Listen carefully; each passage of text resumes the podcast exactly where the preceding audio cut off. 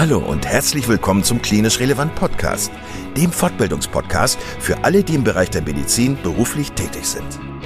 Wir begrüßen dich ganz herzlich zu dieser Folge und freuen uns sehr, dass du heute eingeschaltet hast. Und nochmal ganz kurz, falls du Klinisch Relevant als Fortbildungsplattform noch nicht kennen solltest, laden wir dich ganz herzlich ein, weiterhin unsere Podcasts zu hören, beziehungsweise dich auf www.klinisch-relevant.de einmal umzuschauen. Wir bieten dir zweimal in der Woche neue Fortbildungsinhalte völlig kostenlos an. Und das Besondere an uns ist, dass wir selbst alle Teil der sogenannten Zielgruppe sind. Da wir also alle selber in medizinischen Fachberufen tätig sind, haben wir unsere Beiträge natürlich pharmafrei und völlig unabhängig für dich aufbereitet.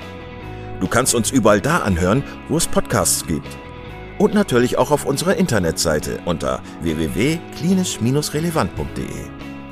Hier findest du nicht nur tiefergehende Informationen zu unserem Projekt, sondern auch den Zugang zu unserer Online-Fortbildungsakademie, auf der du weitergehende Audio- und Videofortbildungen buchen kannst. Und bevor wir in den heutigen Beitrag einsteigen, noch der allgemeine Hinweis, dass das Ganze ausdrücklich nicht nur an Ärzte gerichtet ist, sondern an alle, die im Bereich Physiotherapie, Pflegeberufe, Ergotherapie und Logopädie zu tun haben. So, und nun wünschen wir dir ganz viel Spaß und viele Erkenntnisse beim Zuhören.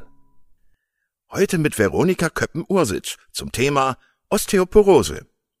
Ganz kurz, bevor wir in das Interview einsteigen, falls sich das Thema Osteoporose interessieren sollte, dann gibt es von Vroni einen eigenen Instagram-Account mit dem Titel Knackige Knochen und da gibt es immer wieder interessante Details und ja, witzige Posts zu dem Thema. Wir verlinken den Account in den Show Notes. Jetzt aber viel Spaß bei dem Interview. Liebe Froni, ich begrüße dich ganz herzlich im Klinisch Relevant Podcast. Ich freue mich sehr, dass du heute da bist. Ähm, hast du Lust, dich kurz vorzustellen, wer du bist und was du machst? Hallo Kai, ähm, ich äh, bin Fachärztin für Orthopädie und Unfallchirurgie und arbeite am Klinikum Freising und habe dort eine Funktionsoberarztstelle inne, die sich um die Diagnostik und Therapie von Osteoporose ähm, dreht. Und ich habe mich schon in meiner Forschungsarbeit mit ähm, Bisphosphonaten und Osteoporose beschäftigt und habe das dann eben in meiner klinischen Karriere weiterverfolgt und ähm, sehe halt gerade in der Unfallchirurgie mit den vielen Fragilitätsfrakturen, mit denen man da konfrontiert ist, was für ein wichtiges Thema Osteoporose ist. Als ich das erste Mal mit dir telefoniert habe, da hast du gesagt, du bist die Greta Thunberg der Osteoporose. und das fand ich total lustig. Also das hast du natürlich mit, mit dem Lachen gesagt und das fand ich total charmant und du hast äh, nur so gesprudelt, als wir über das Thema Osteoporose gesprochen haben. Das hat mich sehr beeindruckt und das hat mir auch nochmal gezeigt, dass also Osteoporose, dass das Thema für mich bisher keine große Rolle gespielt hat. Und ähm, ich bekomme natürlich als Neurologe immer mal wieder äh, was mit, äh, wenn es um pathologische Frakturen geht, wenn es um ähm, überhaupt um Wirbelkörperfrakturen geht oder Frakturen an den langen Röhrenknochen oder so. Das bekomme ich regelmäßig mit. Aber du hast mir nochmal gezeigt oder in mein Bewusstsein gerufen, wie wichtig dieses Thema ist. Und warum, erstens, warum, warum ist das für dich so, so faszinierend, dieses Thema? Und zweitens, warum denkst du, ist es eben so wichtig, dass wir über das Thema Osteoporose heute sprechen? Also es ist vor allem sehr wichtig, weil ähm, es sehr viele Menschen betrifft, insbesondere unter dem Aspekt, dass wir eine zunehmend alternde Gesellschaft haben man muss sich mal vor Augen führen, dass jede zweite Frau über 50 Jahre an Osteoporose erkranken wird.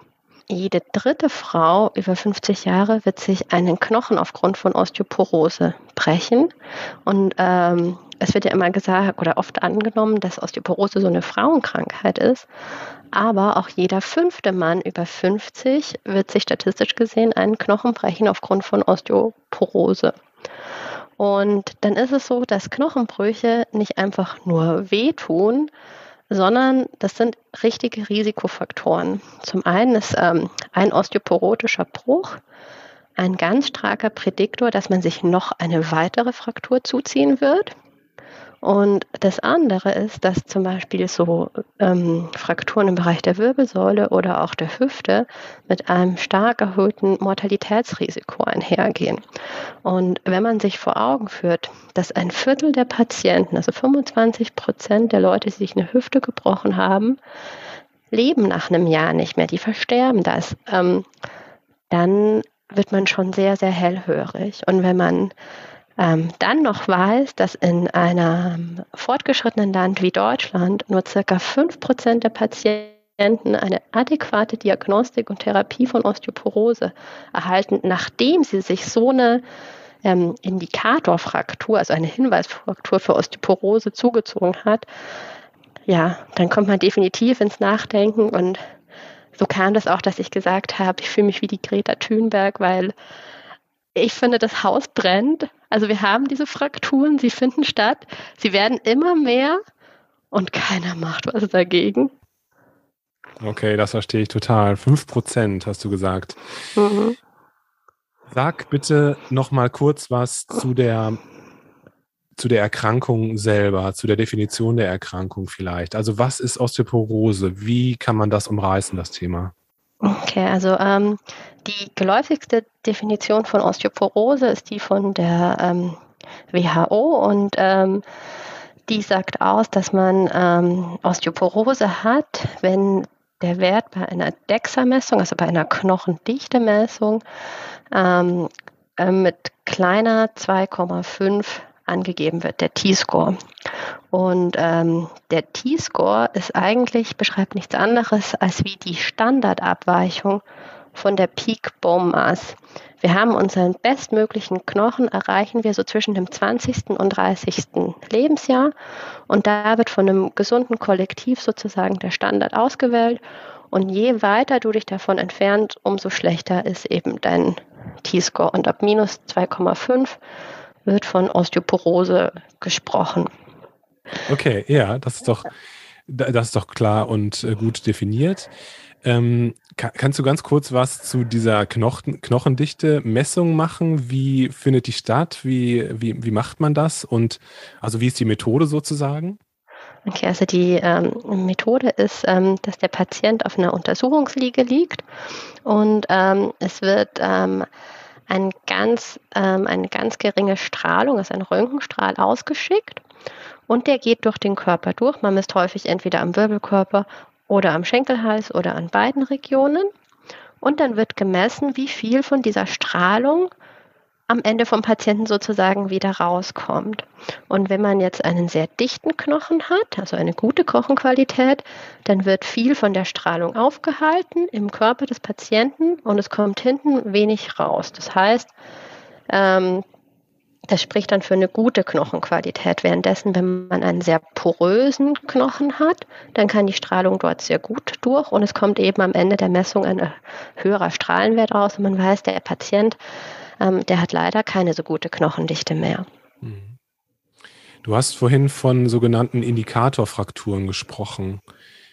Was muss ich mir darunter vorstellen? Wie sehen die aus, diese Frakturen?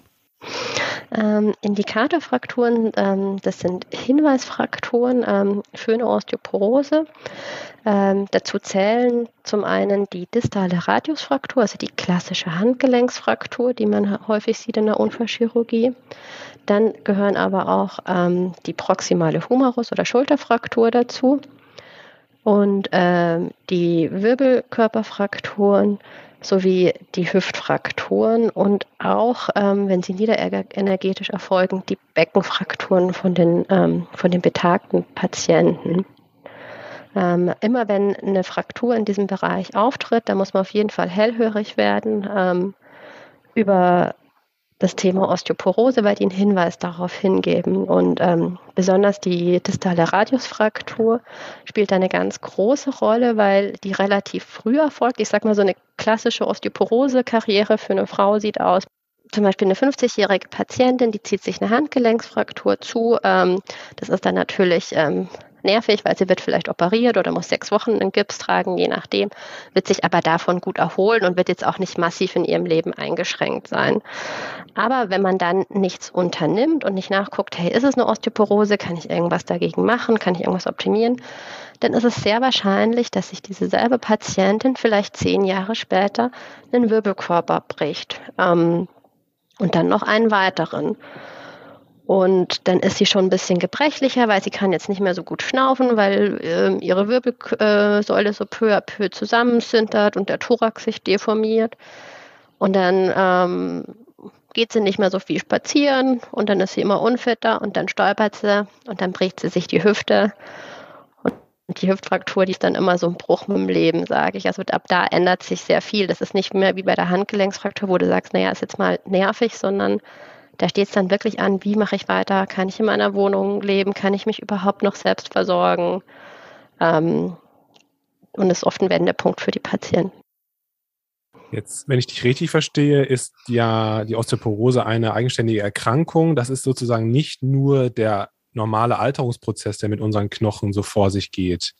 Richtig? Also, was sind denn die, was sind denn die Ursachen dafür? Warum wird der Knochen so übermäßig porös? Hm.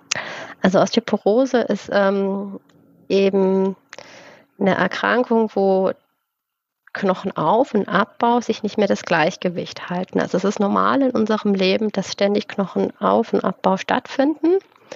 Und es ist auch normal, dass unsere Knochenmasse abnimmt mit der Zeit. Also die ist nun mal mit 30 am besten und ab da geht es leider nur noch ähm, bergab. Und es ähm, gibt mehrere Gründe, warum diese, ähm, warum man eben ähm, an Osteoporose erkranken kann. Also es kann zum einen sein, dass man erstmal gar nicht so eine große, gute Knochendichte erreicht hat, weil man sich zum Beispiel eben im Kindes- und Jugendalter schlecht ernährt hat oder eine Anorexie hatte oder eine Hormonstörung oder eine Krebserkrankung. Ähm, das andere kann sein, dass man eben auch ähm, im höheren Alter einen erhöhten Knochenabbau hat, weil man eben auch da zum Beispiel eine Chemotherapie durchmachen muss oder längere Zeit bettlägerig wird. Ähm, aber es gibt, also man muss dann schon unterscheiden bei der Osteoporose zwischen Risikofaktoren, gegen die man nichts machen kann. Dazu gehört das Alter einfach dazu und auch das weibliche Geschlecht und Risikofaktoren, die man eben beeinflussen kann. Das wären zum Beispiel Alkoholkonsum oder Nikotinkonsum oder auch die Ernährung im Allgemeinen. Und ähm, Osteoporose ist eben eine Erkrankung und kein normaler Zustand, weil eben Osteoporose dazu führen kann, dass man sich die Knochen bricht. Und ähm, das ist ähm, das sollte man nicht als normal hinnehmen. Man sollte das auch nicht bei alten Leuten als normal hinnehmen. Ach, der ist auf dem Rücken gefallen. Ja, aber der ist ja schon so alt, ich musste mir was brechen. Also ich höre das sehr oft von Patienten, dass wenn ich ähm, mit denen spreche, dass ich äh, sage, hören Sie mal, Sie haben sich hier in den Wirbelkörper gebrochen. Ich würde mit Ihnen gerne darüber sprechen, was wir für Ihre Gesundheit machen können, Ihre Knochengesundheit. Ich denke, Sie haben Osteoporose. Dann sagen die oft, ja, aber Frau Doktor, ich bin ja auch direkt auf den Rücken gefallen und ich hatte nicht meine Winterjacke an. Also da habe ich schon die abstrusesten Ausreden gehört, warum es völlig normal ist, sich den Knochen zu brechen. Und es ist nicht normal, sich den Knochen zu brechen bei einer niederenergetischen Auslöser. Also ein Sturz aus Standhöhe oder niedriger ist weder beim jungen noch beim alten Patienten ein Grund für einen Knochenbruch. Gibt es eigentlich noch andere diagnostische Verfahren, jetzt abgesehen von der ähm, Knochendichtemessung, oder ist das sozusagen damit schon gegessen, das Thema? Nee, das ist damit überhaupt nicht gegessen. Ähm, es gibt ja auch ähm, also die Knochendichtemessung, also Knochendichte ist ja nur einer der Faktoren, die die Knochenbrüchigkeit beeinflussen. Dazu ähm, äh, muss man auch sagen, es gibt äh, die Knochenqualität spielt ähm, eine große Rolle, auch ähm, wenn es um das Thema Knochenbrüchigkeit geht. Und die wird mit einer normalen DEXA-Messung gar nicht mit erfasst. Da gibt es so Sondermethoden, die sind allerdings nicht so weit ähm, verbreitet. Aber man muss sich das so ein bisschen, äh, nicht wenn man sich so Fußball vorstellt. Na klar, es ist toll, wenn ich möglichst viele Spieler auf dem Spielfeld habe, aber die Qualität der Spieler ist mindestens genauso wichtig. Und es ist, eine WM ist schon mit zehn Spielern gewollen worden und es sind schon äh, Top-Teams ausgeschieden, nur weil halt ein, zwei Hansel eine rote Karte bekommen hat und dann ist alles in sich zusammen ähm. Also eben Knochenqualität spielt ähm, einen großen Faktor neben der Knochendichte und dann spielen Risikofaktoren auch eine sehr relevante Rolle und das ähm, merkt man insbesondere, wenn es ähm, darum geht, wenn man überlegt, ähm, das Frakturrisiko für den Patienten für die nächsten zehn Jahre vorherzusagen, dann sieht man sowohl in der ähm, Leitlinie des, von der DVO, ähm, also der deutschen Leitlinie für Osteoporose, dass Risikofaktoren relevant sind und noch bekannter ist vielleicht die englische Methode FRAX. Das ist tatsächlich ein, ein, eine Risikomethode, da ist die DEXA-Messung nur noch optional. Also der gibt, der, der spuckt dir sozusagen, nachdem du die Risikofaktoren abgegangen bist, ähm, auch ähm, die Wahrscheinlichkeit einer Hüftfraktur in den nächsten zehn Jahren sozusagen raus, ohne dass du überhaupt das, das Wissen von der Knochendichte-Messung hast. Das heißt, eigentlich wäre das Vorgehen, das du forderst, dass wenn ein Patient eine Indikatorfraktur hat, dass man ähm, entsprechende Diagnostik durchführt und dann natürlich auch in Richtung Therapie geht. Vielleicht können wir den, den Bogen dahin schlagen. Also was würdest du vorschlagen, damit eben diese Unterversorgung, wenn ich das jetzt mal so sagen darf, eben nicht mehr äh, weiterhin fortbesteht? Mein Vorgehen ist immer so, dass ich erstmal das Gespräch mit dem Patienten suche und die prinzipiell versuche zu informieren über die Erkrankung oder die mögliche Erkrankung, die wir vermuten. Ähm, ich zum Beispiel selber bin ähm, aktuell an der Klinik, wo wir ähm, keine Möglichkeit haben, eine Knochendichte zu messen. Das heißt, ich besinne mich back to the basics ähm, und mache erstmal schön Anamnese. Und ähm, ich habe ja gerade eben vorher über nicht beeinflussbare Risikofaktoren gesprochen, wie ähm, Alter, Geschlecht oder halt Tumorerkrankung äh, oder zierliche Struktur. Aber es gibt ja auch die beeinflussbaren und da versuche ich schon mit dem Patienten ähm, drüber zu reden, was man optimieren kann. Das ist ähm, einmal ärztlicherseits, dass ich ähm, mit den Patienten ihre Medikamente durchgehe und gucke, welches der Medikamente kann man weglassen womöglich oder sollte vielleicht nicht gegeben werden. Ähm, besonders sozusagen ein Dorn im Auge sind mir zum Beispiel immer die Protonenpumpeninhibitoren. Die verschreiben wir in der Unfallchirurgie natürlich auch immer sehr großzügig, weil wir oft Schmerzmittel ähm, geben. Aber es ist oft so, dass die zu so einem Dauerläufer werden. Die Patienten haben einmal irgendwann was angesetzt bekommen mhm. und es wird einfach ja, gefühlt Jahrzehnte in die Arztbriefe übernommen. Und wenn man mal nachfragt, ja, hatten Sie mal was am Magen? Hatten Sie jemals in Ihrem Leben eine Magenspiegelung? Nee, und dann bin ich jemand, ich setze das dann einfach ab, weil die sind ähm, sehr schlecht für den Knochen, die inhibieren die Kalziumabsorption und ähm, sind ein großer Faktor. Anders sieht es natürlich aus bei einer Makumarisierung oder Heparinisierung. Die sind auch nicht so gut für den Knochen, aber das ist eher was, wo ich seltener manipulativ eingreife. Und ähm, was aber auch wieder oft ein Thema ist, ist ähm, sind Beruhigungsmittel und Schlafmittel. Die sind vor allem problematisch, weil die eben zu Stürzen führen bei den älteren Patienten. Und da muss man auch mit denen einfach das Gespräch suchen. Brauchen sie das denn wirklich oder haben sie es denn schon mal probiert oder wie, wie, kam das eigentlich dazu, dass sie das Schlafmittel haben? Und auch da ist es manchmal, dass sie einfach in der Klinik bis nicht so gut schlafen konnten und zack, dann wurde es einfach jahrelang weiter verschrieben. Genau, es ist erstmal so das, was ich mir anschaue, was kann ich sozusagen machen ähm, oder was kann ich dem Patienten erklären. Dann spreche ich neben den Medikamenten mit ihnen über eine Ernährung, gerade eben bei Mangelernährung oder besonderen Situationen wie ähm, eine Magenbypass oder größere Darmresektion, muss man auch den Patienten darüber aufklären, ähm, warum sie besonders gefährdet sind. Ähm, ich spreche mit den Patienten auch über ähm, Koffein, Rauchen und Alkohol. Ähm, macht den Patienten klar, dass Rauchen zum Beispiel das Risiko um 50 Prozent erhöht, statistisch gegenüber einem Nichtraucher jemals eine Fraktur ähm, zu erleiden. Ich denke, es gehört einfach dazu, auch wenn ich weiß, dass ich jetzt niemanden an der Bettkante vom Rauchen abgewöhnen kann, aber ähm, dass der Patient eine Chance hat und auch weiß, wie viel Einfluss er auf seine Knochengesundheit ist und dass er auch nicht ausgeliefert ist. Dasselbe gilt für ähm, Kaffee Da sind ja, sag ich mal, wir Ärzte sowieso Vorreiter, aber mehr als drei und sage ich jetzt mal maximal fünf Tassen am, am Tag, die fordern ihr Tribut beim Knochen. Ja. Und ja, das hört keiner so gern. Oh, ich trinke sehr gerne Kaffee. und ähm, Zuletzt müssen wir über Alkohol sprechen. Ich meine, Alkohol ist zum einen ein Problem bei den Patienten, die natürlich, sag ich mal, ähm, schwerer dem Alkoholkonsum verfallen sind. Da hat man schon das Problem, dass sie auch eine schlechte Ernährung hinzu haben. Dann kommt es dazu, ähm, dass Alkohol selber für den Knochen nicht gut ist, dass eine Leberschädigung auch nicht gut ist, ähm, um den Knochenstoffwechsel zu beeinflussen. Aber dass man da den Patienten wieder auf zeigt, jedes Glas weniger ist wirklich was wert und er hat eine Macht da auf seinen, ähm, seine Knochengesundheit ähm, Einfluss zu nehmen. Und ähm, worüber ich auch mit den Patienten ähm, spreche, ist ihre ähm, Aktivität. Das Wichtigste ist, dass die Patienten auf die Beine kommen und rausgehen und sich bewegen weil Knochen und gerade eben Knochenqualität, die, die können wir medikamentös nicht beeinflussen.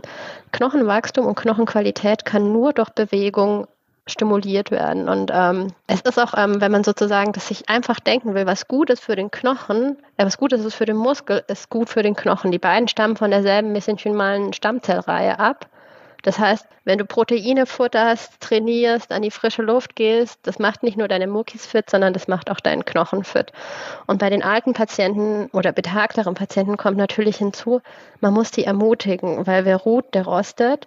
Und vor den meisten Frakturen steht ein Sturz. Und Sturzprophylaxe ist ein ganz, ganz großes Thema. Das ist gar nicht medikamentös, sondern das sind wirklich, dass ich den Leuten erkläre, ihr braucht ein gescheites Schuhwerk, Du musst dafür sorgen, dass die Kabel weggeräumt sind in deiner Wohnung. Frag deine Enkel, dass sie dir die, Eng äh, die Teppichkanten ankleben. Mach dir ein automatisches Nachtlicht. Und das sind, das sind echte Game Changer, wenn es darum geht, weitere Knochenbrüche ähm, zu verhindern. Und dann spreche ich mit dem Patienten erstmal über die sogenannte Basistherapie. Und zwar, ich sage jetzt mal, neben Sport ist die Basistherapie, die Osteoporose, die ausreichende Versorgung mit Kalzium und Vitamin D. Und ähm, das hört sich so banal an, ist aber so extrem wichtig. Und bevor das nicht steht, braucht man eigentlich auch über jetzt erstmal gar kein Medikament nachdenken, sondern ähm, da muss man sich Zeit nehmen und das ähm, dem Patienten erklären. Und ähm, ich beginne meistens mit dem Patienten ähm, ein Gespräch und frage einfach mal, was sie denn so über den Tag verteilt essen, damit ich ungefähr ein Bild bekomme, wie viel Kalzium die Patienten aufnehmen. Und es ist leider, leider meistens viel zu wenig, aber es ist auch nicht null. Ähm, man sagt, ähm, jeder Mensch sollte circa ein Gramm Kalzium am Tag ähm, zu sich nehmen. Und das betrifft jetzt nicht nur knochenkranke ähm, Menschen, sondern das betrifft auch dich und mich und auch alle Kinder sozusagen. Wir sollten genug Kalzium aufnehmen. Und ähm, wenn man über Kalzium spricht, ist man natürlich ganz schnell bei Milchprodukten, weil die sind sehr kalziumreich. Ähm, aber man braucht trotzdem noch eine Menge davon und davon täglich. Und wenn man das jetzt sozusagen jetzt mal rein über Milchprodukte macht, dann muss man schon ein Glas Milch trinken, da muss man ähm, einen großen Becher Joghurt essen, also nicht so einen kleinen, sondern so eher der Richtung der große Brauer, so 250 Milligramm. Und dann ähm, isst er abends noch 50 Gramm Hartkäse. Das heißt, mit so einer dünnen Scheibe ist das da auch nicht äh, getan, sondern da brauchst du schon, sag ich mal, ein Streichholzschachtel großes Stück Hartkäse sollte das dann so sein. Und das ist jetzt so einmal nicht, hört sich jetzt nicht so dramatisch an, aber das wirklich jeden Tag zu schaffen, ist für die meisten Patienten sehr schwierig. Und ähm, dann gibt es auch Patienten, die eben laktoseintolerant sind oder was auch immer mehr wird, ist eben eine vegane Ernährung, ähm, wo Milchprodukte dann auch ähm, sozusagen aus persönlichen entscheidungstechnischen Gründen keine Rolle spielen. Und da ist es ganz wichtig, dass man da trotzdem nicht einfach aufgibt, sondern es gibt ein paar Calcium, andere kalziumreiche Lebensmittel wie, wie Sesam und auch Gemü äh, bestimmte Gemüsesorten, aber es ist sehr schwer, den täglichen Bedarf damit zu decken. Und ich empfehle den Leuten dann immer auf ein kalziumreiches Mineralwasser umzusteigen. Das ist so ein, sag ich mal, ein kleiner Geheimtipp. Ähm, oder eigentlich soll es kein Geheimtipp sein, eigentlich soll es Allgemeinwissen sein. Ähm, man sollte sich seine Mineralwasserflaschen anschauen und auch seine städtischen Flaschen. Also ich wohne ja in München Und die Leute denken immer, das Wasser ist mords äh, kalziumreich, nur weil die, unsere Leitungen die ganze Zeit verkalkt sind. Aber Kalk ist nicht dasselbe wie Kalzium. Wir können Kalk nicht aufnehmen. Bei uns Kalk bleibt in der Röhre hängen und wir wollen Kalzium und zwar die Form, die auch bei uns drinnen landet. Und ähm, da gibt es bestimmte Wassersorten, ähm, Im Münchner Raum ist das zum Beispiel Residenzquelle, Römerquelle. Die haben zum Beispiel über 500 Milligramm Kalzium in einem Liter drin. Das heißt, wenn du einen Liter Kalzium, also einen Liter von dem Wasser trinkst, hast du die Hälfte von deinem Kalziumbedarf gedeckt für den Tag. Und wenn du dann halt eben sagst, okay, ich achte eben auf ein bisschen mehr Milchprodukte oder viel Parmesan auf meiner Pasta, dann kriegt man das eigentlich schon ganz gut hin. Äh, deutschlandweit könnte ich jetzt noch die, äh, das Geroldsteiner nennen. Das hat so circa 300, 350 äh, Milligramm Kalzium pro Liter. Aber da rentiert sich, wenn man praktisch mal nachschaut in der Region, wo ich wohne, welches Mineralwasser kann mir helfen, meine Knochen sozusagen nebenbei zu stärken. Es ähm, gibt auch Kalziumpräparate eben aus Brausetablette oder ähm, ja, Kautablette, da gibt es die verschiedensten Formen. Für mich ist es nur eine Option, wenn es wirklich nicht über die Ernährung geht. Also für einen jungen Patienten kommt für mich das überhaupt nicht in Frage, weil ein, ein junger, verständiger Patient, der soll an seiner Ernährung sozusagen das drüber aufnehmen, weil dafür sind wir gemacht, dass wir das mit unserer Nahrung aufnehmen. Unser Körper ist eigentlich nicht dafür gedacht, größere Mengen Kalzium auf einen Dusch aufzunehmen. Das schafft er auch gar nicht. Das meiste pinkelst du sowieso gleich wieder raus, sozusagen. Deswegen ist es für mich nur eine Notlösung, wenn die Ernährung jetzt nicht anders ist. Also ich brauche eine Omi, die von Essen auf Rädern abhängig ist. Ja, die kann sich das Mineralwasser liefern lassen, wenn sie dafür noch verständig genug ist, aber die kann auch nicht so viel mehr machen. Das muss man auch äh, ihr zu gut sehen und da ist es dann auch nicht so dramatisch. Aber ich sage immer, wenn man jung ist, über die Ernährung und nur wenn es nicht anders geht, ähm, über eine Tablette und dann empfehle ich auch die Dosis ähm, möglichst über mehrere Portionen am Tag aufzuteilen und eben nicht ein Gramm Kalzium womöglich äh, in 100 Milliliter aufgelöst äh, auf einmal runterzuschlucken, weil das, da kommt nicht so viel an. Und genau, wichtig ist auch, ähm, das sage ich auch immer noch dazu, Kalzium wird nur in Knochen eingebaut, wenn man sich bewegt. Also wer dann nur rumliegt, das bringt auch nichts. Und nur rumliegen und Proteinshakes macht das Kraut auch nicht fett. Genau, und dann, ähm, dann schwenke ich meistens über ähm, zu den Patienten, oh, nämlich der andere Faktor, der dafür sorgt, dass Kalzium überhaupt aufgenommen werden kann, weil es ein sehr heikles sozusagen ähm, Elektrolyt ist, ist Vitamin D.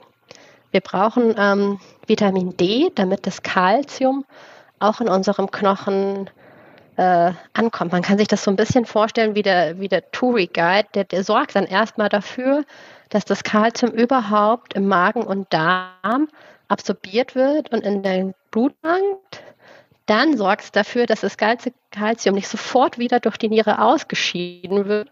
Und dann sozusagen leitet er den kleinen ähm, Turitrupp äh, endlich dahin, dass es vom Blut dann auch in den Knochen reingeht. Und wenn wir Vitamin D nicht haben, dann absorbieren wir so viel weniger Kalzium und dann kommt das Kalzium auch nicht an der richtigen Stelle an. Und Vitamin D ist ganz, ganz wichtig und ich verschreibe es jedem Patienten wirklich jedem.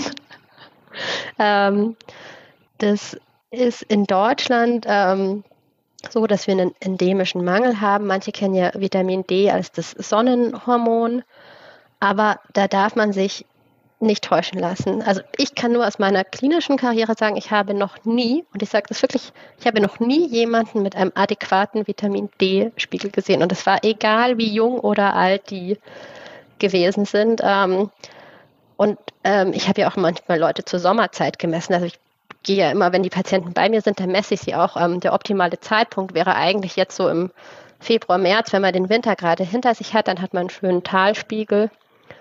Und ähm, ich habe noch nie jemanden gesehen, der einen passenden Wert hat. Und ähm, wir bilden einfach nicht genug Vitamin D. Es ist, wir haben Berufe, wo wir nicht permanent an der Sonne sind.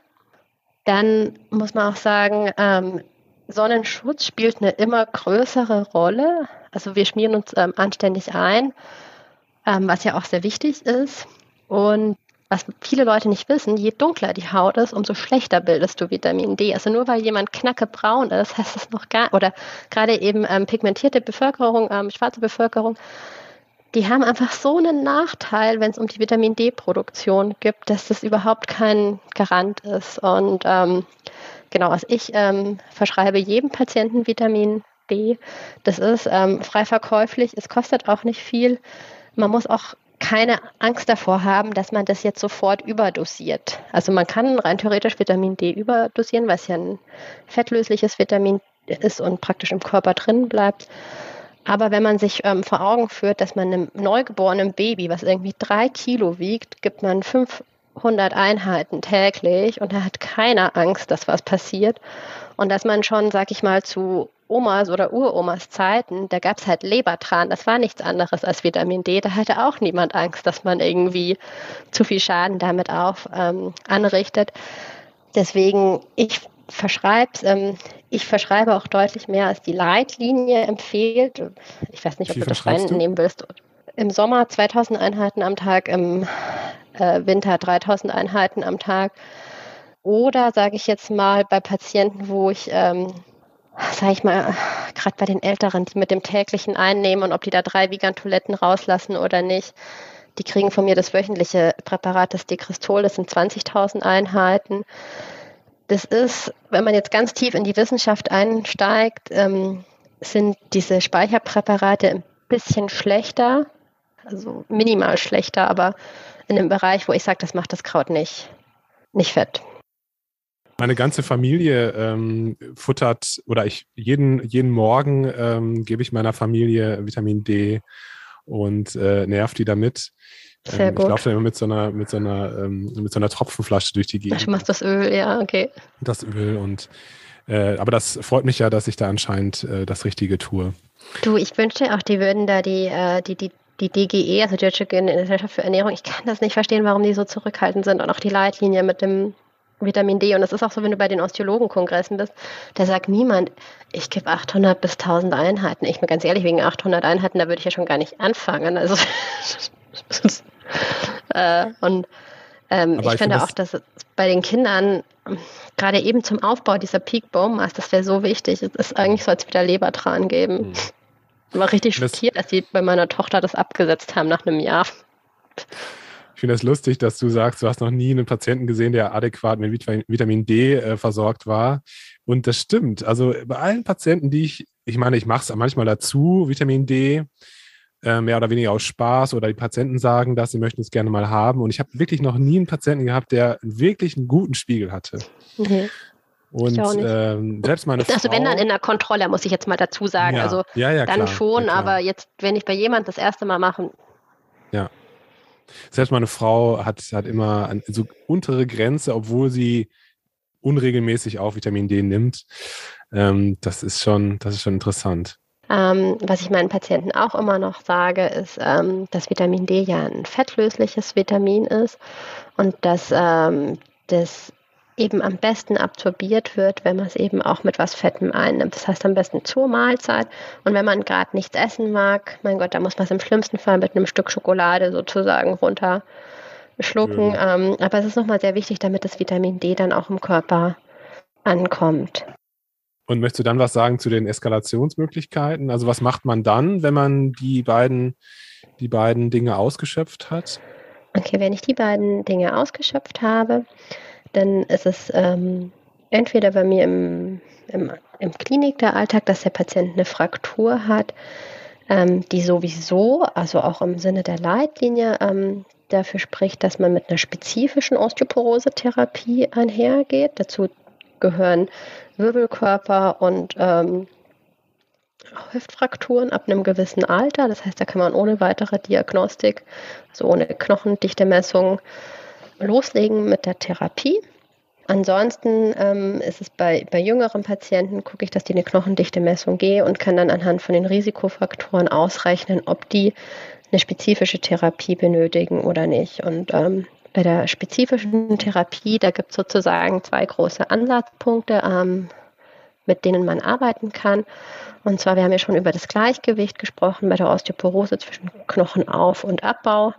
Ähm, man kann zum einen den Knochenabbau hemmen, indem man die Osteoklasten, also die knochenabbauenden Zellen, ähm, beeinflusst.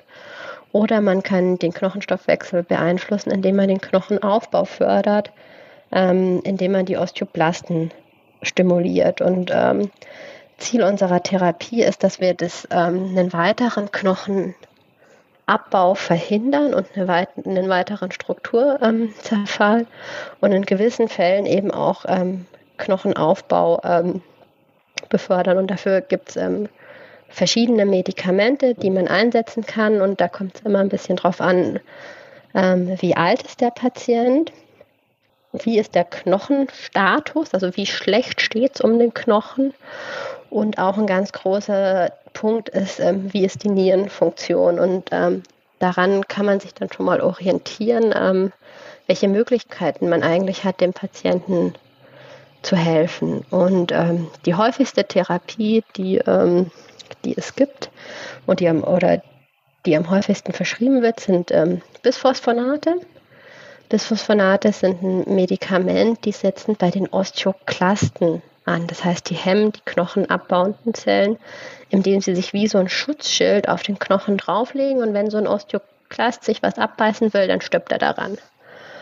Und ähm, äh, Bisphosphonate sind ähm, sehr effiziente Medikamente, die können das Frakturrisiko ähm, bis 50 Prozent oder mehr ähm, reduzieren, wenn man sie einnimmt. Ähm, man muss zu, nicht nur für Bisphosphonate, sondern zu allen speziellen ähm, Therapeutika muss man sagen, es ist ja eine chronische Erkrankung, deswegen heißt, wir brauchen auch eine chronische Therapie. Das ist nichts, was man mal ein halbes Jahr einnimmt und dann ist es gut, sondern das muss man eher so wie ein Commitment sehen, wie so eine Ehe, die man eingeht mit seinem Therapeutikum. Und ähm, genau, bei den Bisphosphonaten, da gibt es verschiedene Möglichkeiten, wie man ähm, die einnehmen kann. Entweder ähm, als Tablette.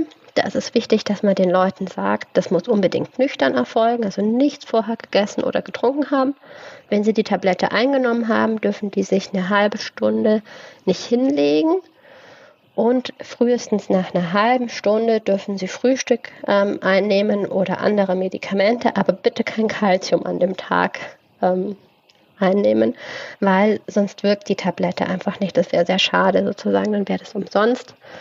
Ähm, manchmal werden die ähm, Bisphosphonate vom Magen her nicht so gut vertragen oder ich sage, ich habe eine Patientin, die schon ein bisschen betagt ist, der ich das vielleicht kognitiv gar nicht so zutraue, dass die das versteht, einmal die Woche und dass sie da eben davor und danach erstmal Pause machen muss und bloß nicht hinlegen. Und da kann man ähm, Bisphosphonate dann auch als Infusion geben, entweder so als Drei-Monats-Spritze oder auch als jährliche Infusion.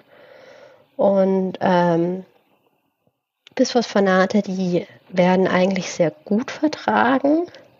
Ähm, es gibt ein paar Nebenwirkungen, die man ähm, bemacht, beachten muss, die, sage ich mal, vielleicht auch den Ruf der Bisphosphonate schlechter machen, als er eigentlich ähm, ist. Also ich habe ja schon gesagt, man muss eben darauf achten, dass man sich, wenn man es oral einnimmt, ähm, nicht hinlegt, weil die Bisphosphonate sehr säurehaltig sind. Die können zu einer Verätzung am Esophagus ähm, führen, ähm, wenn die eben sozusagen da auf halbem Weg stecken bleiben. Und eben Patienten, die ähm, die gastrale Beschwerden haben oder eh dazu neigen, die vertragen meist die Tablette nicht so gut, muss man die eben auch hinweisen und den Patienten auch sagen, proaktiv, wenn du das nicht verträgst, bitte komm wieder zu mir, wir haben eine andere Lösung. Und die Lösung ist nicht, dass man dann nichts macht. Ähm, man kann es eben dann dem Patienten anbieten, dass man es ihm als Infusion oder Spritze gibt. Ähm, manche der Patienten, die kriegen dann so eine akute Phasereaktion. Das heißt, es ist so ein bisschen wie bei der sag ich mal, bei der Corona-Impfung, die kriegen so ein bisschen Gliederschmerzen und Fieber. Das ähm, ist aber, wenn man den Patienten das erklärt, dass das nicht schlimm ist und dass die auch ein Paracetamol nehmen dürfen und dass es auch vor jeder Infusion weniger wird, dann haben die da sehr viel Verständnis für. Was man halt nicht machen sollte, ist denen eine Spritze geben, die nach Hause zu schicken und die liegen dann plötzlich mit Gliederschmerzen und Fieber im Bett und dann kommen sie nicht wieder und holen sich keine weitere Spritze ab. Dann ist sozusagen die IS sehr früh worden. Es ist immer wichtig, dass man den Patienten mit ins Boot holt und die Compliance fördert. Und ich sage jetzt mal, der große Grund, warum ähm, Ärzte so zurückhaltend sind oder Zahnärzte mit dem Bisphosphonaten ist ähm, die Kieferosteonekrose und die ich sage das jetzt mal frei von der Leber weg, die Kieferosteonekrose spielt bei einem Bisphosphonat dosiert für Osteoporose, nicht für Krebs, dosiert für Osteoporose keine relevante Rolle.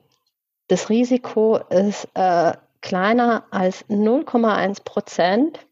Und wenn man das in dem Vergleich setzt, wenn wir sagen, so Pi mal Daumen, wenn wir anfangen mit einer spezifischen Osteoporose-Therapie, gehen wir von einem Frakturrisiko von 30 Prozent über die nächsten zehn Jahre aus oder mindestens 30 Prozent.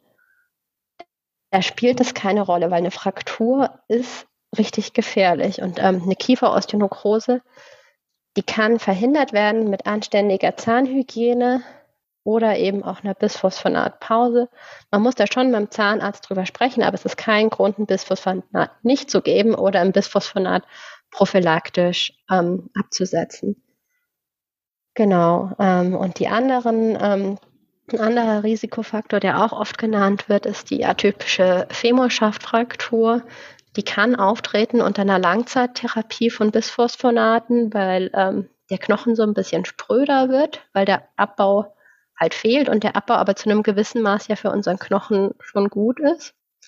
Aber auch da ist das Risiko extrem gering. Wir sprechen da elf Frakturen im Vergleich zu, jetzt muss ich mal nachschauen, 10.000 Patientenjahren. Das heißt, es ist sehr, sehr selten. Und ähm, die kündigen sich manchmal auch so an, eben mit so Oberschenkelziehen und Schmerzen. Und da muss man das auch ernst nehmen bei dem Patienten und mal ein Röntgenbild machen und gucken, gibt es da so eine kortikale Verdickung? Hat der einen Hinweis, dass der so eine atypische Fraktur entwickeln könnte? Aber es ist kein Grund zu sagen, ich könnte vielleicht so eine Fraktur entwickeln und deswegen nehme ich aber nicht dieses Medikament, was mir schon mal zumindest für 50 Prozent mein Frakturrisiko reduziert. Also da möchte ich mal eine Lanze brechen für die Bisphosphonate. Ähm, genau, aber es gibt noch ähm, einige andere Medikamente. Ein Medikament, was auch bei den Osteoklasten ansetzt, ist ähm, das Dinosumab. Ähm, das ist ein, ähm, ein, monoklonaler Antikörper gegen den Rankligand und ähm, der inhibiert, wie gesagt, die Osteoklasten und hilft eben auch, einen weiteren Knochenzerfall und Knochenabbau zu verhindern. Und das ist eine ganz komfortable Einnahme. Das ist als Spritze. Alle halbe Jahre wird es gegeben. Und ähm, das Tolle an dem Denosumab ist, dass es eben auch möglich ist bei Patienten mit einer Niereninsuffizienz. Und das geht bei eigentlich keinem der anderen spezifischen Therapeutika, außer jetzt vielleicht Östrogenen. Aber die anderen klassischen Osteoporose-Medikamente haben alle bei einer, also bei einer GFR von 30 oder kleiner ist Schluss. Und ähm, da ist es sehr gut, dass es das Denosumab gibt. Ähm, Im Handel ähm, wird es Prolia genannt. Es wird eigentlich auch sehr gut vertragen und es hat ähm, vom Nebenwirkungsprofil, es ist ähnlich wie die Bisphosphonate, also in der Langzeittherapie ähm, ist es so, dass man ähm, dass das Risiko von einer Kiefernekrose oder einer atypischen Femorschaftfraktur steigt, aber dass es nie ein Grund sein sollte, ein Prolia nicht einzunehmen oder ein, das Denosumab nicht einzunehmen. Und ähm, was man bei dem Denosumab allerdings ähm, wissen muss, und es war am Anfang leider noch nicht so bekannt, ist, dass es zu so einem sogenannten Rebound kommen kann. Das heißt, man Währenddessen, sage ich mal, wenn beim Bisphosphonat die Ehe geschieden wird und der Patient einfach aufhört, dann ist sein Frakturrisiko wieder zu dem, was es irgendwie vorher gewesen ist. Aber wenn der Patient ähm, Prolia nimmt und das ohne Rücksprache einfach absetzt, ähm, kann man überspitzt sagen, dann bricht er sich in einem halben Jahr alle Wirbelkörper, die er sich in den letzten zwei Jahren der Therapie nicht gebrochen hat. Also das sollte man bitte nicht einfach so pausieren man kann mal anstatt nach sechs Monaten auch nach sieben Monaten die nächste Spritze geben, aber alles längere, das ist, das wird dann schon kritisch, muss man auch in der aktuellen Corona-Lage sagen. Da darf man nicht mit den Terminen zu zimperlich ähm, sein und muss als Patientin Mut haben, trotz Corona zur Praxis äh, zu gehen und eben auch die Praxen sollten das den Patienten ermöglichen, ähm, termingerecht zu erscheinen und ähm, äh, sowohl bei den bei den Bisphosphonaten wie auch beim Prolia sagt man eben, damit man diese Versprödung ähm, verhindert, ähm, vom Knochen äh, sollte man alle fünf Jahre mal so ein Drug Holiday einlegen, also eine Pause alle drei bis fünf Jahre. Ist ein bisschen abhängig davon, wie sich der Patient entwickelt und ob der sich nochmal was gerade eben gebrochen hat. Dann würde ich hier nicht sofort in die Pause reingehen. Ähm, beim Bisphosphonat muss man da nichts machen, da macht man einfach nach drei bis fünf Jahren eine Pause. Beim Prolia, wenn die Niere es zulässt, muss man mit einem Bisphosphonat versiegeln. Dann gibt es praktisch einmal eine Bisphosphonat-Spritze, um diesen Schutzmantel über den Knochen zu legen und das verhindert dann auch diesen Rebound, der sonst beim Prolia passieren würde. Wenn man einen Patienten hat, dessen Niere schlecht ist und man deswegen ja primär schon gar nicht mit einem Bisphosphonat beginnen konnte, dann muss man, auch das muss man dem Patienten vorher sagen, das ist eine lebenslange Therapie. Punkt. Da gibt es leider sehr wenige Aus oder es gibt eigentlich keinen Ausweg ähm, drumherum. Das muss man sich ähm, dann auch immer gut überlegen oder ja, halt eben abwägen. Immer mit dem Patienten sprechen, das ist das Wichtigste, damit er weiß, worauf er sich einlässt. Das waren jetzt so die zwei Medikamente, die ähm, beim Osteoklasten ansetzen. Dann gibt es ähm, eine Medikamentengruppe, die setzt an der hormonellen Achse ab.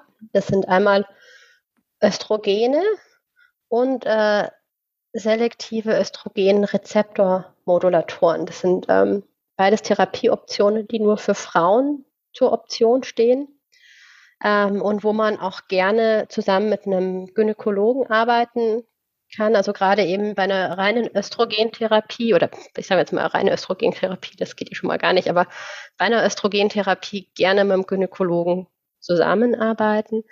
Ähm, das betrifft vor allem Frauen, die sehr, sehr früh in die Wechseljahre gekommen sind, wo man sagt, dass eine Menopause vor dem 45. Lebensjahr, die ist äh, für den Knochen problematisch, die ist noch für ganz viele andere Faktoren problematisch, aber wenn wir gerade von Osteoporose sprechen, für den ist es auch ähm, problematisch. Und ähm, dann sage ich jetzt mal, das ist jetzt nicht die klassische Domäne vom, von mir als Unfallchirurgin, aber mit einer Frau, in, die so Anfang 40 ist, die in die Menopause und die, oder in die Perimenopause gerade eben reinrutscht, mit der sollte das Gespräch gesucht werden, ob die offen ist für eine Hormontherapie, damit man den Eintritt der Wechseljahre noch hinauszögert. Wenn das jetzt so ist, dass die Frau in die Wechseljahre ähm, gekommen ist und ähm, sagen wir mal wieder, ich komme ins Spiel zu einem späteren Zeitpunkt, weil sie ist jetzt 58 und hat sich gerade ihr Handgelenk ähm, gebrochen und so lerne ich sie kennen. Und wir machen eine Knochendichte-Messung und es schaut leider schon nicht so gut aus.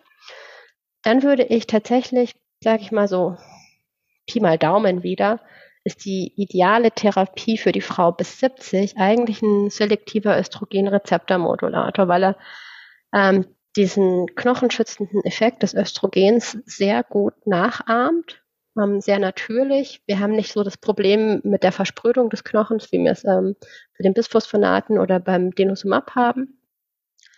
Es wird eigentlich auch sehr gut vertragen. Man muss halt mit den Frauen sprechen, wenn die eine ganz schwere ähm, Menopause hatten mit ganz vielen Hot Flashes oder einer Depression, ähm, dann ist das, muss man hinweisen, das kann nochmal wiederkommen und das so ein bisschen abwägen. Ähm, wenn es aber jetzt eine Frau ist, die sagt, ja, okay, das war so und ich hatte auch ein paar Hitzeflashs, aber im Großen und Ganzen habe ich das ganz gut überstanden, dann ist auch die Wahrscheinlichkeit, dass die das SERM gut verträgt, sehr hoch. Und ähm, das Tolle ist bei den SERMs, dass die auch noch einen äh, protektiven Effekt ähm, haben, was das Mammakarzinom angeht. Ähm, das Einzige, worauf man mit den Patienten ähm, widersprechen muss, ist äh, ein diskret erhöhtes Thromboserisiko, was vergleichbar ist zum Beispiel mit der Antibabypille, damit man das denen auch so ein bisschen in Relation setzt. Wenn jetzt noch ähm, eine Frau noch nie eine Thrombose gehabt hat, dann würde ich das völlig bedenkenlos geben. Wenn die sagt, nee, sie hatte aber schon mal eine Thrombose und da war schon mal was, ähm, dann ist es immer eine Risikoabwägung, die man ähm, mit der Patientin gemeinsam besprechen muss, ob das jetzt das richtige Präparat ist für sie. Dann gibt es ähm, noch eine dritte Substanzklasse bei den Osteoporose-Medikamenten für die spezifische Therapie. Und zwar sind es die Osteoanabolika. Das heißt, die mhm. können Knochen aufbauen. Und das ist sehr, sehr toll. Ähm, das ist wunderbar, dass wir diese potenten Medikamente haben. Da haben wir eins, ähm, was schon ein bisschen länger auf dem Markt ist. Das ist das Teriparatid. Das ist ein ähm, Parathormon-Analogon. Das ist wunderbar stark, sage ich. Ähm, es äh, hilft vielen Patienten sehr gut. Es ist vor allem so, gerade dem Patienten, wo du dir das Haus, äh, den Knochen vorstellst, wie ein komplett zerfallenes Haus, da möchtest du ja eigentlich diesen Zustand nicht einfrieren und erhalten, sondern du weißt, du musst eigentlich erstmal renovieren, bevor du an äh, erhalten denken kannst. Und das sind Patienten, die entweder zum Beispiel unter einer laufenden Bisphosphonat- oder Poliatherapie ähm, sich noch was weiteres brechen. Oder wenn ich jetzt eine Patientin bekomme oder einen Patient, der bisher noch keine Therapie hatte, aber ich sehe, der hatte jetzt schon sich irgendwie drei Wirbelkörper gebrochen und jetzt ist gerade der Schenkelhals dran. Und du, du siehst erst schon so ein Kartenhaus, was in sich zusammenfällt. Dann ähm, kann man durchaus an eine osteoanabole Therapie denken. Was man wissen muss, ähm, bevor man sie verschreibt oder beginnt, die ist teuer. Und man kann damit in den Regress kommen. Das heißt, man muss gut dokumentieren. Und man kann nicht einfach in der Klinik irgendwie was anfangen, wenn man keine gute Kooperation mit einem Niedergelassenen hat. Weil wir sprechen da von mehreren tausend Euro Therapie. Ähm, und das muss man auch verstehen, dass der Hausarzt das einfach nicht mal so aus der Hüfte rausschießen ähm, kann, besonders wenn er sich damit vielleicht nicht so gut auskennt und vor allem, wenn er gerade nicht weiß, was er dokumentieren soll, warum es jetzt gerade eben dieses teure Medikament sein muss oder soll. Also das vorneweg mal gesagt ganz wichtig, ähm, damit man eben auch die Compliance nicht nur patientlicherseits, sondern eben auch ärztlicherseits ähm, sichergestellt hat. Ähm, den Patienten, den kann man eben sagen, dass ähm, dieses äh, Teriparatid, das heißt Fosteo auf dem Markt, ähm, ist eine Spritze. Die muss sich der Patient täglich selber geben und die Spritze muss gekühlt sein. Das heißt, wir sind auf jeden Fall wieder bei einem Patienten, der kognitiv einigermaßen auf der Höhe ähm, sein muss und ähm, nicht lachen. Ist auch jemand, der im Sommer nicht auf dem Campingplatz zieht. Das hatte ich eben auch schon mal. Wenn da keine ähm, Kühlung von diesem Medikament sichergestellt ist, dann ist das nicht die richtige Therapie für den Patienten. Dafür ist es auch einfach zu teuer und es wäre zu schade, wenn der Patient es sozusagen sich irgendwie ein nicht mehr wirksames Produkt spritzt und zum anderen hat auch das, ähm, dieses Medikament das Problem, dass es einen Rebound gibt. Das heißt, man darf das nicht plötzlich absetzen. Das ist prinzipiell eine Therapie, wo man ähm, anders wie jetzt bei den anderen Medikamenten, wo ich gesagt habe, naja, man denkt so circa in fünf Jahresblöcken und macht das so ein bisschen abhängig, ist beim Teriparatid die Behandlungsdauer genau zwei Jahre. Nicht weniger, hoffentlich, es sei denn, es gibt Nebenwirkungen oder auch nicht mehr. Und es ist eine Once-in-a-Lifetime-Therapie. Das heißt, man kann das nicht ähm, wiederholt geben. Ähm, der Grund ist zum einen, ähm, dass nach zwei Jahren tatsächlich ähm, zum einen die Wirkung nachlässt und es praktisch von selber in den Rebound geht, nicht nur wenn man es absetzt, sondern auch wenn man es weitergeben würde, sozusagen, ist es dann zu einer Übergewöhnung gekommen.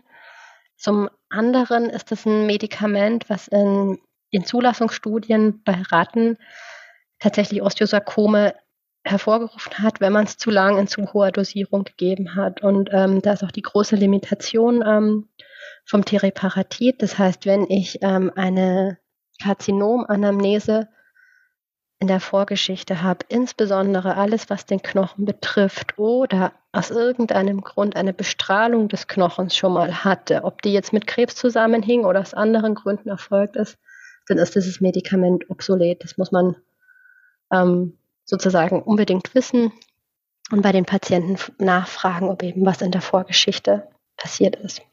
Teriparatid, nachdem man ähm, das gegeben hat für zwei Jahre, und wir gehen jetzt eben davon aus, dass die Niere noch gut ist, weil das äh, muss sie auch sein, wenn man ein Teriparatid gibt, unbedingt mit einem Bisphosphonat versiegeln, damit es nicht zu einem Rebound kommt. Und ähm, es ist ja auch ein Medikament, bei dem wir, ähm, anders wie jetzt bei den anderen, wo wir sagen, wir erhalten so die Knochendichte und die Knochenqualität, sieht man da tatsächlich in den Verlaufsmessungen von ähm, den DEXA-Messungen auch eine Knochendichte-Zunahme. Und wir wollen das natürlich auf jeden Fall erhalten. Deswegen ist das Versiegeln mit einem Bisphosphonat am Ende der zwei Jahre sehr wichtig. Und auch danach geht's weiter, weil wie gesagt, das chronische Krankheit braucht eine chronische Therapie ähm, für den Fall der Fälle, dass sich zum Beispiel innerhalb der zwei Jahre die Niere des Patienten verschlechtert hat. Das gibt's auch. dann geht da eben die Ehe mit dem ähm, Denosumab ein. Aber Hauptsache keine Pause machen. Ein weiteres Medikament, was noch zur Osteoanabolentherapie zur Verfügung steht, ist das Romosozumab. Das ist noch nicht so lange auf dem Markt. Das ist im Februar 2020, ähm, hat es in Deutschland die Zulassung ähm, bekommen. Ähm, das Medikament hat den Vorteil, dass man auch bei einem bei einer Niereninsuffizienz bis zu einem gewissen Grad mit einer Dosisanpassung noch arbeiten kann.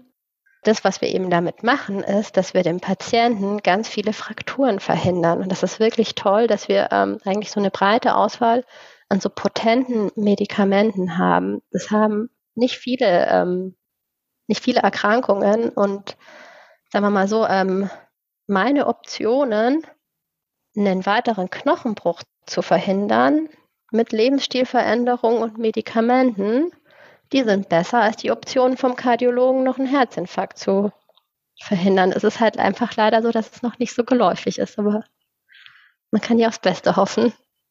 Du hast auf jeden Fall heute einen Beitrag dazu geleistet. ich könnte dir noch stundenlang zuhören. Ich äh, bin ganz, ganz begeistert und ja, aus dir sprudelt das alles so raus. Ich würde trotzdem gerne hier den, den Sack zumachen und hier einmal einen Punkt setzen, weil das einfach unheimlich viele Informationen waren, unheimlich viel Content für Leute, die jetzt vielleicht nicht alltäglich mit dem Thema zu tun haben. Eine abschließende Frage habe ich allerdings noch. Was würdest du sagen? Wer fühlt sich eigentlich unter den ärztlichen Professionen, wer fühlt sich eigentlich am meisten verantwortlich für die Osteoporose? Keiner. Das ist das ne? Bermuda-Dreieck. Ne? Das ist das Bermuda-Dreieck hm. zwischen, ähm, ich sag mal, Orthopäden, Hausarzt, Frauenarzt und vielleicht noch Unfallchirurg, weil irgendwie jeder denkt, toll, ein anderer macht's. Ähm, hm. Vielleicht noch der Endokrinologe. Der Geriater vielleicht noch.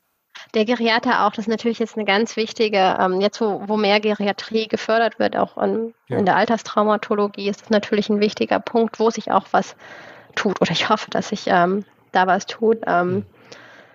Aber ähm, ganz wichtig ist, dass diese Message, denke ich, zu den Orthopäden und Hausärzten rausgetragen werden, weil das immer noch die häufigsten ähm, Kontaktpersonen von dem Patienten sind. Ein Geriater ist ja dann schon ein sehr spezieller Fall und auch ein großes Glück für den Patienten, wenn die an den Geriater angebunden werden.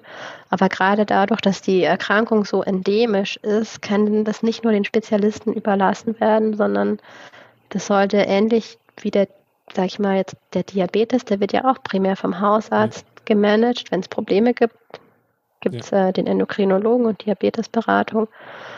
Aber ähm, es wäre natürlich sehr toll, wenn in der, sage ich mal, in der Versorgung die Orthopäden und die Hausärzte da Mut bekommen können und auch das Wissen, dass sie das fortführen und ähm, einführen können.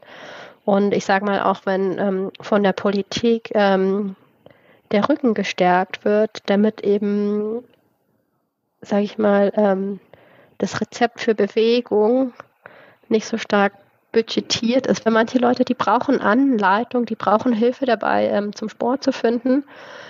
Und aber auch, dass man, ähm, also aktuell sind die niedergelassenen Ärzte dazu angehalten, mindestens 80 Prozent ihrer Osteoporose-Therapie auf ein orales Bisphosphonat zu beschränken. Und sobald die praktisch einen Patienten haben, dem die sogar nur ein Prolia, also ein Denosumab spritzen, das muss noch nicht mal eins von den teuren Osteoanabolika sein, da kriegen die auf jeden Fall schon so einen Warnhinweis von der KV und das hält sehr viele ähm, Kollegen ab, ähm, damit durchzuziehen, weil ich meine, Regress ist eine extrem unangenehme ähm, Sache. Und da wäre es natürlich toll, wenn man sagt, man baut diese Barrieren ab. Und man muss auch ein bisschen Verständnis dafür haben, die Tabletten, die sind oft schwer bekömmlich. Und auch ein IV bis 500 würde auch schon eben die KV oder so eine, so eine rote Mahnung sozusagen oder ein Warnhinweis ähm, bei der Quartalsabrechnung auslösen, ähm, dass man weiß, man muss gut dokumentieren und dass man aber auch, dass die KV verständiger wird, ähm, dass man sagt, man kann die Patienten, die sind nun mal betagter und älter, da ist eine, eine wöchentliche Tablette mit vielen Reglementierungen zur Einnahme schwierig. Viele haben auch Probleme mit dem Magen und ähm, wenn man jetzt so äh, sage ich mal, auch wieder überspitzt und politisch inkorrekt sagt. Also wenn jetzt jemand zu mir in die Klinik kommt und möchte irgendwie ein koscher veganes äh, Essen haben während seines Klinikaufenthalts, dann sage ich, kein Problem. Mensch, diese Tablette, die ich einmal nehmen muss, die macht mir immer solche Magenschmerzen und danach geht es mir so schlecht, dann muss ich sagen, nee, da müssen wir jetzt aber leider durch. Und also da wäre es natürlich schön, wenn die Politik, die Gesundheitspolitik und die großen Politiker was ändern könnten oder uns erleichtern könnten und den Patienten. Roni, vielen, vielen Dank. Vielen Dank, Kai, Dank, ähm, dein, für die Möglichkeit. Wissen, dass du dein Wissen geteilt hast. Das, das Sehr gerne. Toll. Vielen Dank, dass du heute wieder zugehört hast und unser Gast gewesen bist. Wir hoffen sehr, dass dir dieser Beitrag gefallen hat und du etwas für deinen klinischen Alltag mitnehmen konntest.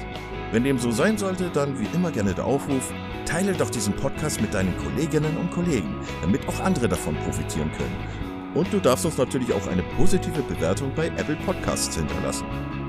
Wenn du mal Lust hast mitzumachen, denn wir verstehen uns ja als eine offene Fortbildungsplattform, dann bist du ganz herzlich eingeladen, dich zu melden unter kontakt.klinisch-relevant.de.